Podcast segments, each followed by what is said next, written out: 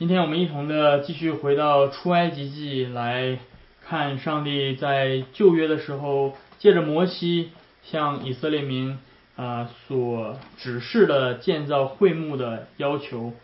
那今天我们来到了出埃及记的第三十一章，第三十一章，我们要从第一节读到第十一节。让我们怀着谦卑的心来聆听上帝的话语。耶和华小谕摩西说：“看哪，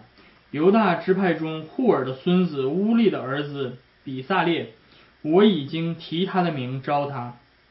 我也以我的灵充满了他，使他有智慧、有聪明、有知识，能做各样的工，能想出巧工，用金银铜制造各物。”又能刻宝石，可以镶嵌，能雕刻木头，能做各样的工。我分派但支派的亚西萨莫的儿子亚和利亚伯与他同工。凡心里有智慧的，我更使他们有智慧，能做我一切所吩咐的，就是会幕和法柜，并其上的施恩座，与会幕中的一切的器具。桌子和桌子的器具，金金的灯台和灯台的一切器具，并香坛、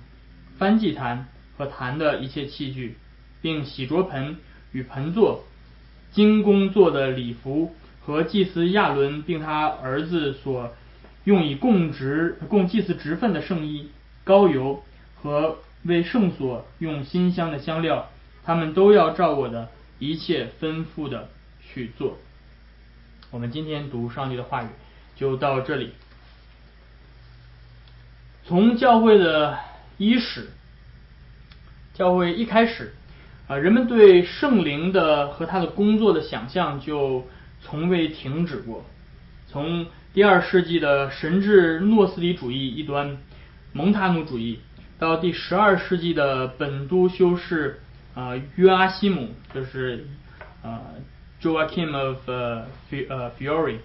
构想的这个圣灵时代的乌托邦，再到二十世纪兴起的五旬节派，人们一直在试图寻找着圣灵的踪迹。无一例外的，在这些尝试当中，人们总是试图专注于一些超自然的现象。提到圣灵的恩赐，在这个今天已经被灵恩化的时代，人们往往想到的是那些特别的事情。哎，例如说一些稀奇古怪的话，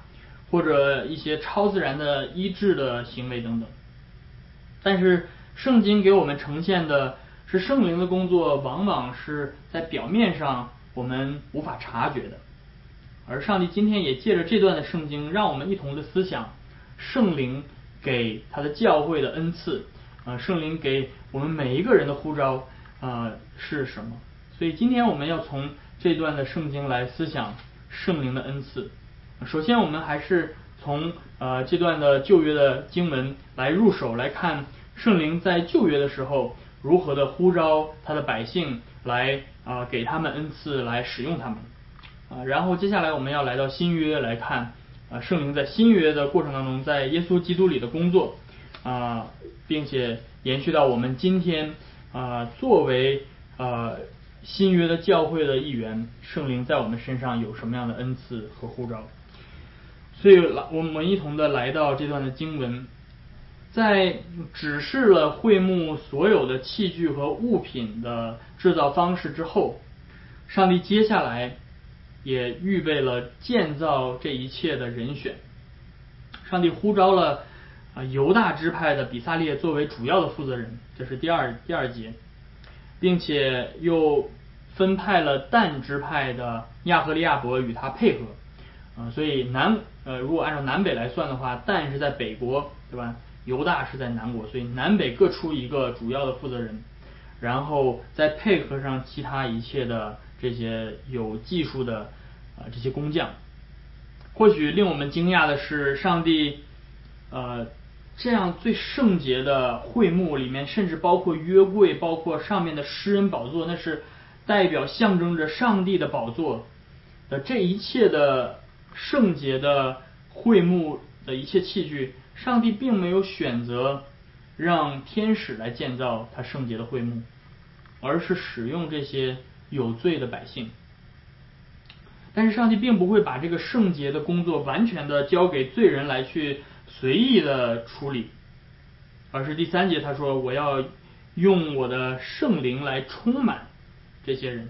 充满这些罪人，使他们有智慧、有聪明、有知识，能够做各样的工。”在这是在全本圣经当中第三次出现上帝的灵的这样的一个表达方式，ruach Elohim。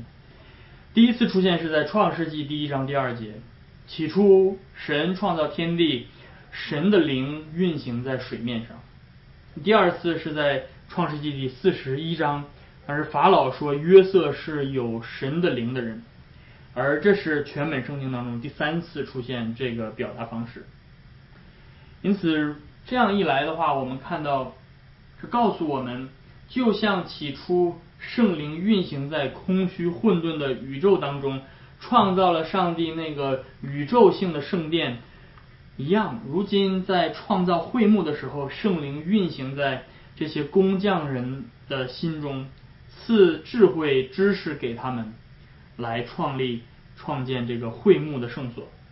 所以会幕。是一个新的宇宙，一个新的创造，而这个受造的宇宙就像是一个宇宙性的会幕一样。而不但如此，这个这里面我们也遇到了另外一个圣灵的关于圣灵的一个表达方式，那就是上帝呃在第三节说：“我要以我的灵来充满他们。”这是圣经当中第一次出现圣灵充满的表达方式，啊，并不是出现在新约，并不是出现在使徒行传。所以，如果我们想要了解圣灵充满的这个教义、这个表、这个行为、这个最终产生的结果，我们不能只关注在使徒行传那里面，我们需要从全本圣经来入手。那么，这是圣经当中第一次出现圣灵充满的这个事件，而是。很有趣的是，当我们想到上帝写写作下来的圣经，真的是非常非常有趣。有的时候会颠覆我们的一些思想。当圣经第一次提到人是被圣灵充满的时候，不是那些信心的伟人，对吧？不是亚伯拉罕，也不是摩西，而是这些平凡的，甚至我们都不知道名字的这些工匠。而圣经在这里面告诉我们，圣灵充满的结果是什么？是不是这些工匠被圣灵充满了之后，他们就啊倒在地上哈哈大笑，对吧？没有，圣灵充满的结果，圣经在这里面告诉我们是使他有智慧 h o h m a 使他有聪明，呃，tabuna，使他有知识，taat，啊，能够做出各样的工作，这是 milka。那这几个词其实每个词都非常的重要啊，例如 “hokma” 这个词实际上，呃，是整个呃智慧书书书信呃书卷就是箴言里面所着重使用的一个词 “hokma” 嗯，这个智慧并不是我们今天想的这种呃，知道呃有一些能够说出一些惊人的这种金句名言的这种啊，非常有不同的视角的这种这种状态，不是在圣经当中，智慧往往跟啊，手工制造有关系，所以圣经有的时候把这个翻译成呃 skill 或者是技技巧技术，啊，他能够知道怎么把一件事情做出来，啊，他能够知道怎么把这个金金牙边把它雕刻出来，那这种被称为叫做智慧。那我们在这里面没有时间去把这些词啊一一的解释，但是我们知道在这个语境下，所有这些词所指代的都是一种。啊，手工的这种技巧，而他们最终的结果是能够做出这些工，能够做出这些器具来。啊，所以当他们说我能够做出这样各样的工作，这是第四呃第三节的后面的能做各样的工，然后第四节说能够想出巧工来。啊，所以如果说能够做各样的工，指的是这个动手的能力，这种实践的能力。那么能够想出巧工来，指的是我们的头脑上、思想当中能够构想出来，能够有这种想象力和创造力啊，能够设计，这种能力。啊，有的人可能他嗯，他能够做出很多好的东西，但是他可能设计不出来，对吧？他需要有设计师去设计，然后有这个制造的这个工匠来去制造出来。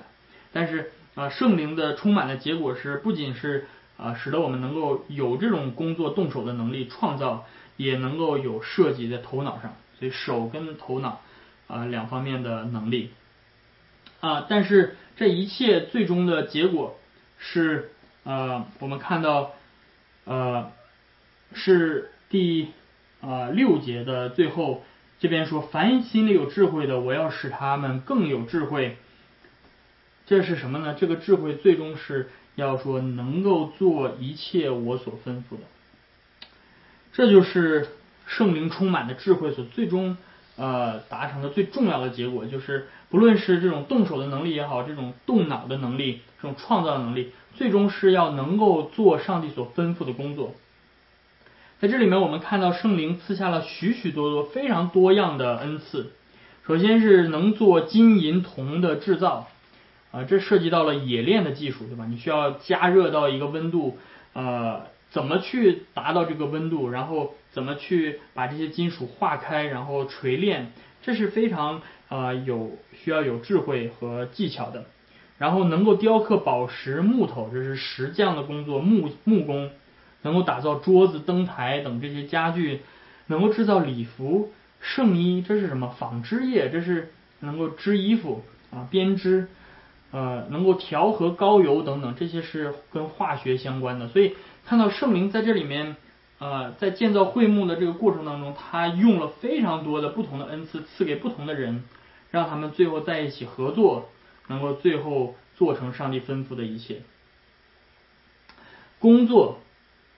是上帝形象不可分割的部分。当我们说人是照着上帝形象所造的，我们到底到底在说什么？啊，不仅仅是常常人们强调的是这个上帝的道德形象，什么公义、圣洁、良善等等。但是我们需要意识到，创世纪第一章到第二章给我们呈现的是上帝在工作，啊，六日创造天地万有。圣经的上帝是不是懒惰的上帝？圣圣经里面的上帝是一位做工的上帝啊，所以耶稣来到地上说：“我父做工，我也做工，对吧？我父做工，直到今日。”所以上帝一直在工作。他像是一位多才多艺的工匠一样，精心的每天雕刻着宇宙万物。我们当我们看到天上的星宿，当我们看到晚上观察这个天上的星星的时候，你会发现，哇，上帝所造的这些东西实在是太美妙了。它就像一个非常啊精准的一个工匠在雕刻着我们生活的这个宇宙的万物啊。所以耶利米先知在那里面赞美上帝的工作，说耶和华用智慧建立世界，用聪明铺张了穹苍。所以当我们去观察这个世界的时候，哪怕是一草一木，哪怕是呃天文地理呃天地海呃里面的万物，我们都能够看到上帝的智慧和上帝的聪明。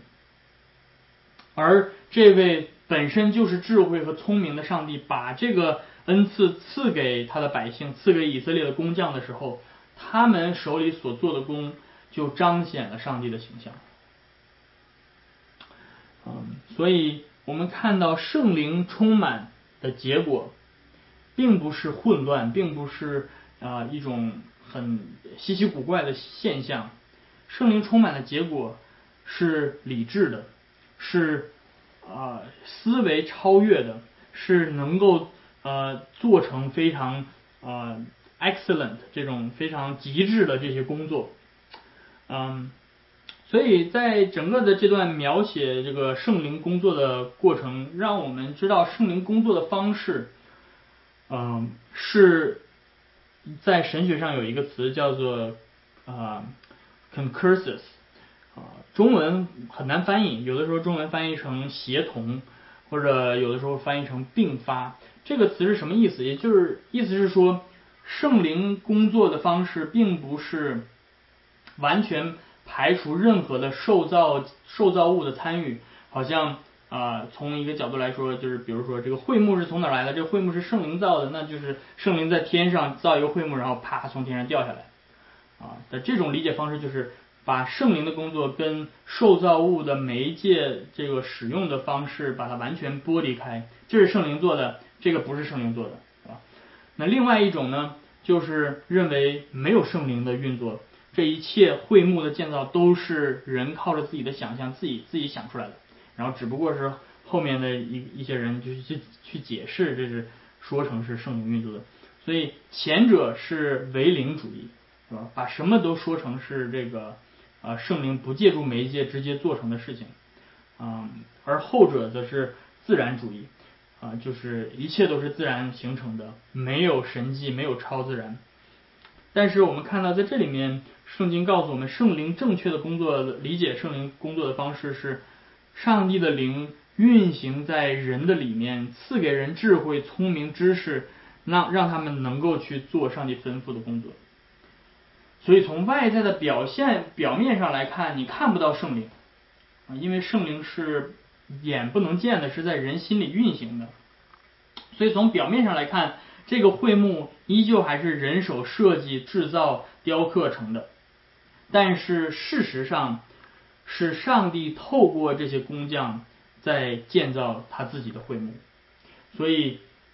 圣灵的工作往往都是透过受造物的媒介来进行的。它不仅感动了以色列的会众，提供建筑材料，它也充满着以色列工匠的心，用智慧造成了这些会幕。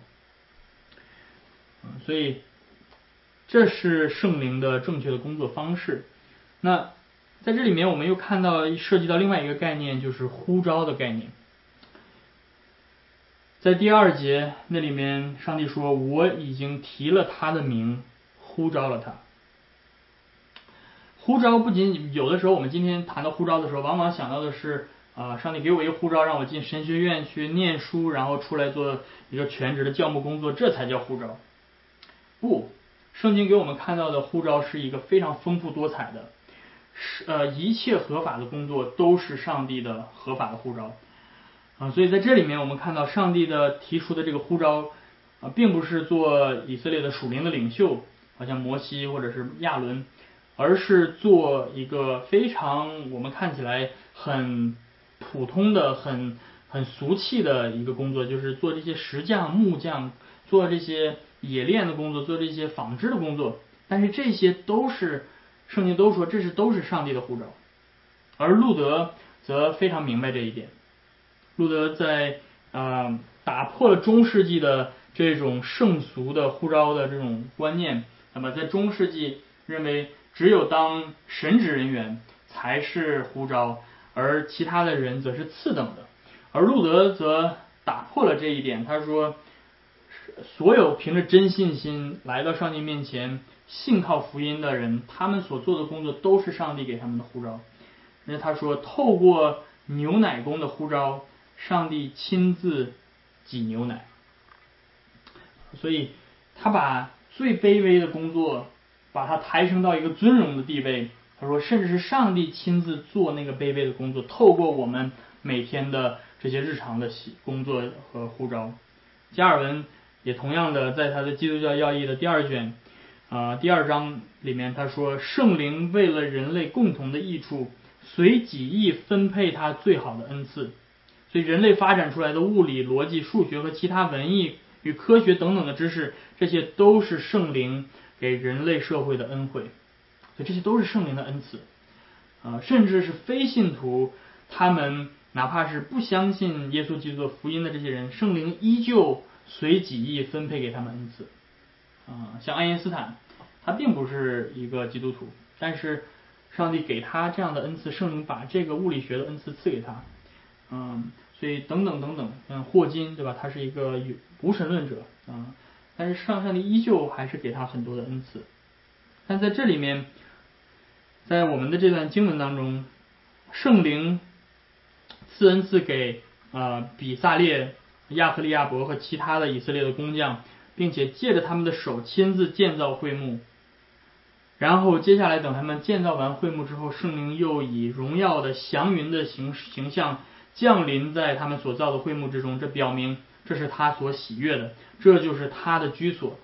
所以会幕是圣灵的居所。我们看到圣灵从古至今一直随己意分赐恩赐给这个人类社会，但是我们看到因着始祖的堕落，人类并没有正确的使用圣灵的恩赐。古代堕落的人类在创世纪当中，我们看到他们开始使用自己的这些知识、这些技能去建造什么呢？去建造巴别塔。他们要为自己树立一个纪念碑。他们远离上帝，开始敬拜自己，就像今天的人类一样。我们今天有多少人呃说这个靠说人类已经进步了，对吧？我们今天已经有了科学、有技术的这些发展，所以我们不需要上帝了。这些。依靠自己的能力，依靠圣灵所赐给人类的这些恩赐，来欲望的向至高者发出挑战。嗯，这看似是有智慧，但是实在是愚昧和无知。所以我们看到，在以色列的历史上也是一样，以色列就像是人类的一个缩影。他们用自己的工匠，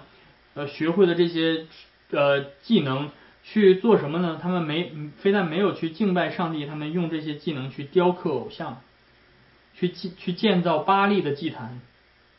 尽管这个时候他们的技术非常的发达，他们所建造的这些的偶像、这些的神神庙、神坛啊，非常的壮丽。你还记得到意到意大利到这个地中海地区，你会看到这个呃古古埃呃古罗马、古希腊的这些建建筑，非常的辉煌，非常的美妙，雄伟壮丽。但是上帝却说。他们所做的是愚昧的，他们是没有智慧的。因为什么？因为他们所做的这一切，最终都不是上帝所吩咐的，他们没有办法行上帝所吩咐的。因此，上帝借着耶利米先知宣告了他的审判。他说：“你们做了这么世人看来如此宏伟壮丽的这些偶像、这些这些祭坛，但是个人都成了畜类，毫无知识。”各个银匠因为他们所雕刻的偶像要羞愧，他们所铸的偶像本是虚假的，其中并无气息，都是虚无的，是迷惑人的工具。到了追讨的时候，他们必被除灭。罪使我们对智慧的定义变得扭曲，我们开始把不义的当作是义的。今天，人们把什么当作智慧？今天一个人说一个人聪明，是在说什么？今天一个人说一个人有智慧，他在说什么？你今天去到书店，从那个书架上拿来人生的智慧，对吧？拿来看看，他们都在说什么？怎么能够成功？把这些东西，成功学，把这些拿过来，你看，你会看到人们今天把尔虞我诈、把欺骗、把恃强凌弱、把强暴、把弯曲、乖僻这种。呃，把这些东西当做是智慧，人们把罪当做是智慧，啊，你你更有智慧的去犯罪，哇，人们都会夸你，哇，真棒，对吧？那你那你说诚诚实实的做人，人们都说，嗨，这个人太傻了，啊，甚至会羞辱你。这个智慧，这个世界上的智慧，说偷来的水是甜的，暗吃的饼是好的，但是。那个智慧的真正的智慧说，这是通往黑暗和毁灭的道路，实际上是欲望。然而，我们审视一下我们自己的生活，我们是不是就活在这样的智慧里呢？我们今天与世上的智慧所说的有什么两样呢？我们的生活是什么样的？当我们看到全人类都在罪的欲望中滥用圣灵所赐的恩赐的时候，我们也在其中。我们也没有没有任何的盼望，如同畜类一样死在这样的过犯当中。但是，弟弟兄姐妹们，上帝亲自成为了人，把圣灵而来的智慧再赐给我们。这是我们要看的第二点。在新约当中，耶稣基督是那位真正的赐智慧给我们的那一位。早在呃耶稣降生之前，以赛亚先知就已经预言，他说：“从耶西的本必发一条。”从他的根所生的枝子必结果实，然后他说耶和华的灵必住在他的身上，就是使他有智慧和聪明的灵，有谋略和能力的灵，有知识和敬畏耶和华的灵。弟兄姐妹们，你们看到这是正是使用了这个出埃及三十一章的这些语言，所以那位曾经降在比萨列和亚赫利亚伯身上的圣灵，充满他们的圣灵。以赛亚说，将来要降在这位耶西所出的这这根枝子上，使他有智慧、有聪明、有能力、有知识。而这个知识，以赛亚告诉我们说，就是敬畏耶和华，以敬畏耶和华为乐。就像箴言所说的，敬畏耶和华就是智慧的开端，认识至圣者才是聪明。而这位真正有智慧和聪明，以敬畏耶和华为乐的这位受膏者，他来要带来真正公义的审判。以赛亚先知预言说，将当他带来审判之后，在全地会建立永恒的和平。他描述这个永恒的和平的状况是超乎我们的想象。他说：“豺狼必与绵羊羔同居，豹子要与山羊羔同卧，少壮的狮子与牛犊和一切的肥畜同群。”小孩子要牵引他们，牛与熊同食，牛犊与小熊同卧，狮子必和吃草，狮子必吃草与牛一样，吃奶的孩子都必玩耍在蛇的洞口，断奶的婴孩要按手在毒蛇的穴上，在我的圣山遍处，一切都不伤人，不害物，因为认识耶和华的知识要充满遍地，好像水充满海洋一样。哇！你有看到耶和华的智慧，那个、那个真正的圣灵所发出的智慧和聪明和知识，最终所实现的是这个一个普世性的和平的一片祥和的景象，再没有任何的伤害，再没有任何的流血，就连整个的动物世界和植物世界，整个的全地都是和平的，没有动物伤害动物，没有来连孩子手握着毒蛇都不会伤害他。因为那个上帝的智慧是真正建造和平的智慧，这位真正有智慧、聪明、知识的受膏者就是我们的救主耶稣基督，而圣灵充满了他的身子，因为他本身就是上帝的智慧自己。圣灵也被称为就是耶稣的灵，他来向这个罪恶和愚昧的世界彰显了上帝真正的智慧。耶稣基督带来的智慧，并不是一些简单的人生哲理而已，并不是一些好像我们可以应用在我们日常生活中放之四海皆准的一些生活准则而已。耶稣的智慧是什么？能够带来这个最终的新创造的和平，那个和睦的智慧到底是什么？弟兄姐妹们，耶稣的智慧就是彰显在他的十字架上的那个智慧。耶稣的智慧就是不是那个通天塔的智慧，不是那个巴比巴呃巴别塔的智慧。巴别塔的智慧是我要人定胜天，我要靠着自己的能力变成神。但是十字架的智慧是那个至高的上帝亲自降卑成为人，这就是十字架的智慧，神成为人。在十字架上为世人担当罪孽，为世人舍命，把自己的生命舍去，赐给一切相信的人。你你看到这是智慧了吗？你看到这是聪明了吗？保罗说，十字架的道理在那灭亡的人看为是愚拙的。但是在我们这些得救的人，是上帝的大。这个世界的人看到十字架是轻蔑的，是唾弃的，说这是什么？这算什么？这是很软弱的，这算什么智慧？但是保罗接下来说，就如经上记着说：“我要灭绝智慧人的智慧，废弃聪明人的聪明。”世人凭着自己的智慧，既然不认识上帝，上帝就乐意用人所当作愚拙的道理拯救那一切相信的人。这就是神的智慧。哥林多前书第一章第十八到第十九节，保罗说：“这就是神的智慧。神的智慧在人看为愚拙，甚至保罗用这样的表达方式，他说：因为神的愚拙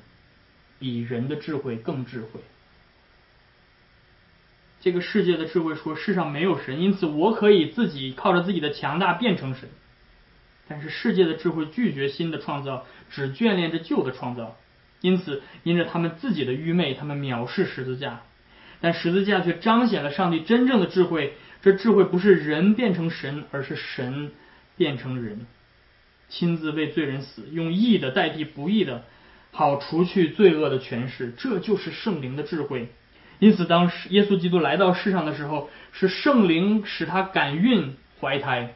这位婴孩耶稣在玛利亚怀中的那位婴孩，他自己就是上帝的智慧，他就是上帝真正的会幕。因此，约翰说，他来到世上，支搭着会幕，住在我们中间。他就是那位以马内利的上帝，他就是上帝与人同在的新创造。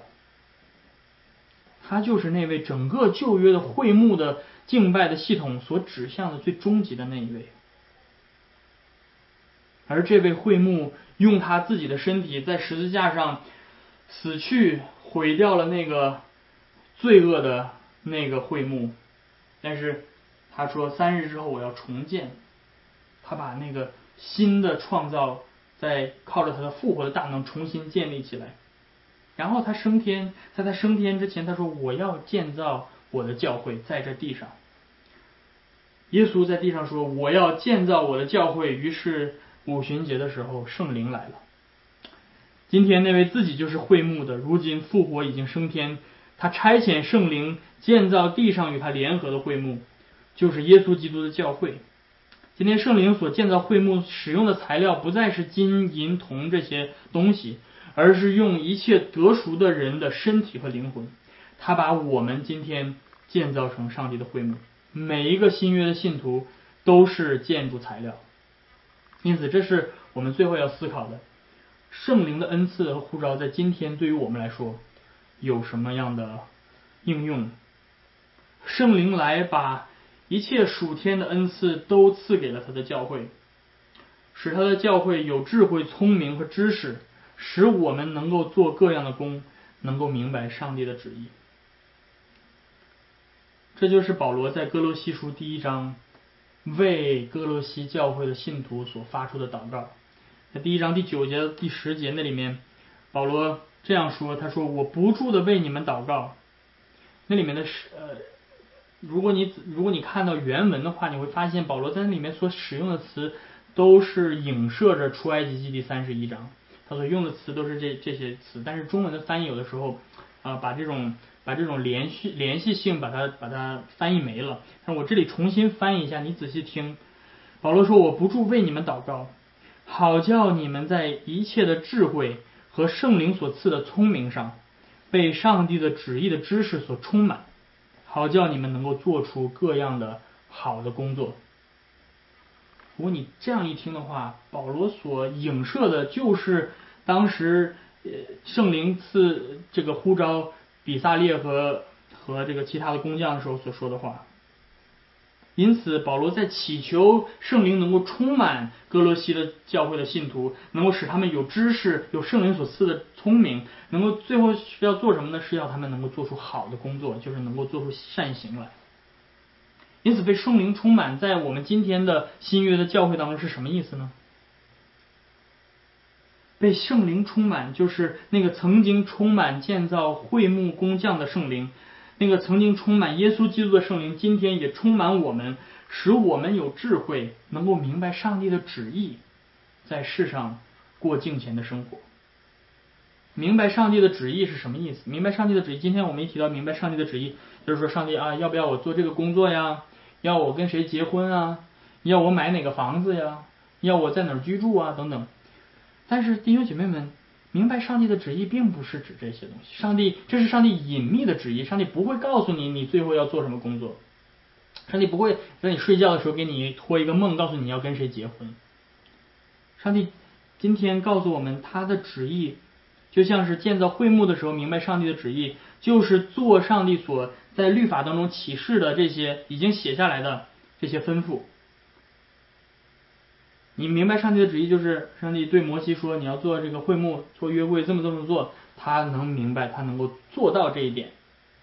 所以今天我们就是上帝的会幕，而上帝给我们的指示就是他的话语，他在他的律法当中所启示的这些。因此，明白上帝的旨意对我们来说意味着什么？就是知道如何把我们自己建造成合神心意的居所，指的就是我们的成圣，弟兄姐妹们，我们成圣的生活，我们敬虔的生活。真正的智慧就是活出一个圣洁的生活，至死救人，活出新人。而这一点，不论你从事任何的工作，不论你和谁最终白头偕老，也不论你最终在地球的什么地方居住，你都可以靠着圣灵活出智慧、圣洁、敬虔的生活。你都可以在你所在的那个环境下荣耀上帝。这就是明白上帝的旨意。这就是被圣灵充满，这就是被圣灵呼召。今天每一个人都被圣灵呼召，不要觉得今天好像只有牧师、传道人、教会的长老这些才是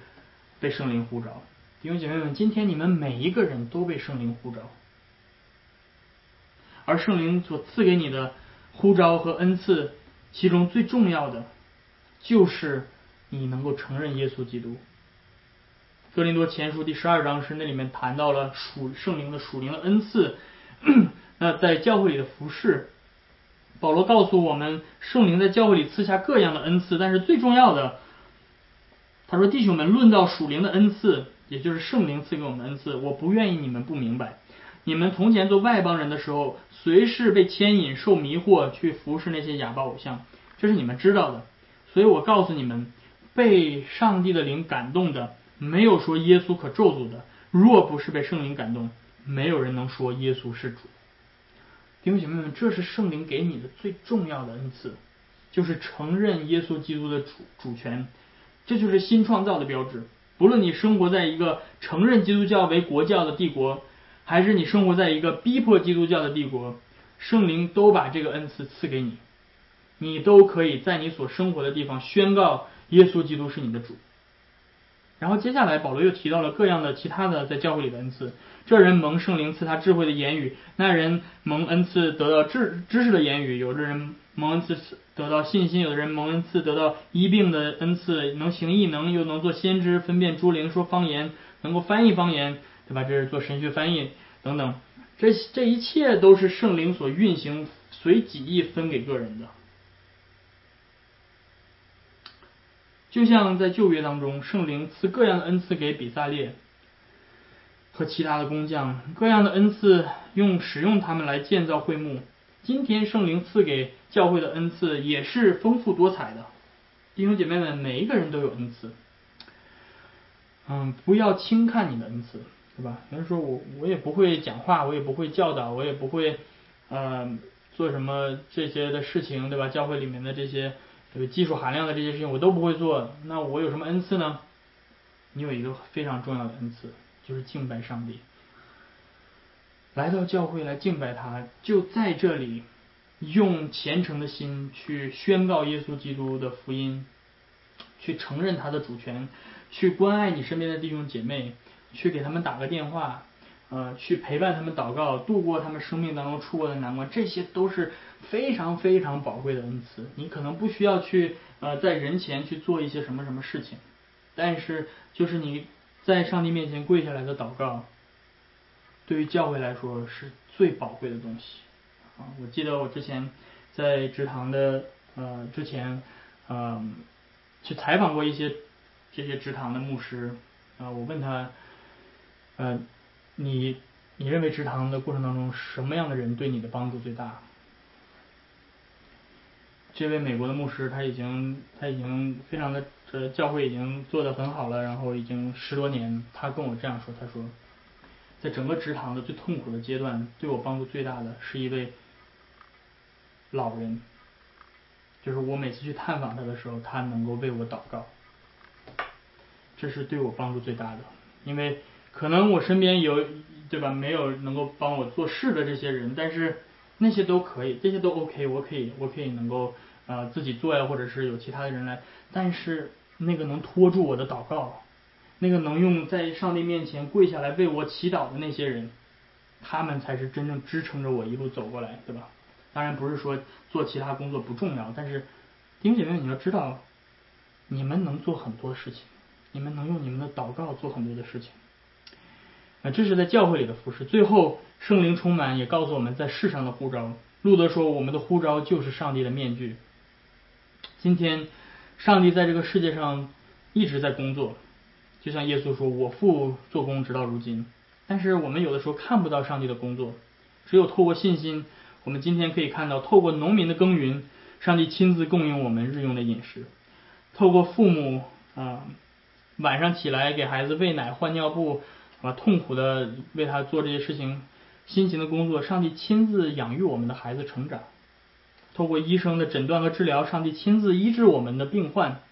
透过俗世政府的治理，上帝亲自在这属世的国度当中治理我们。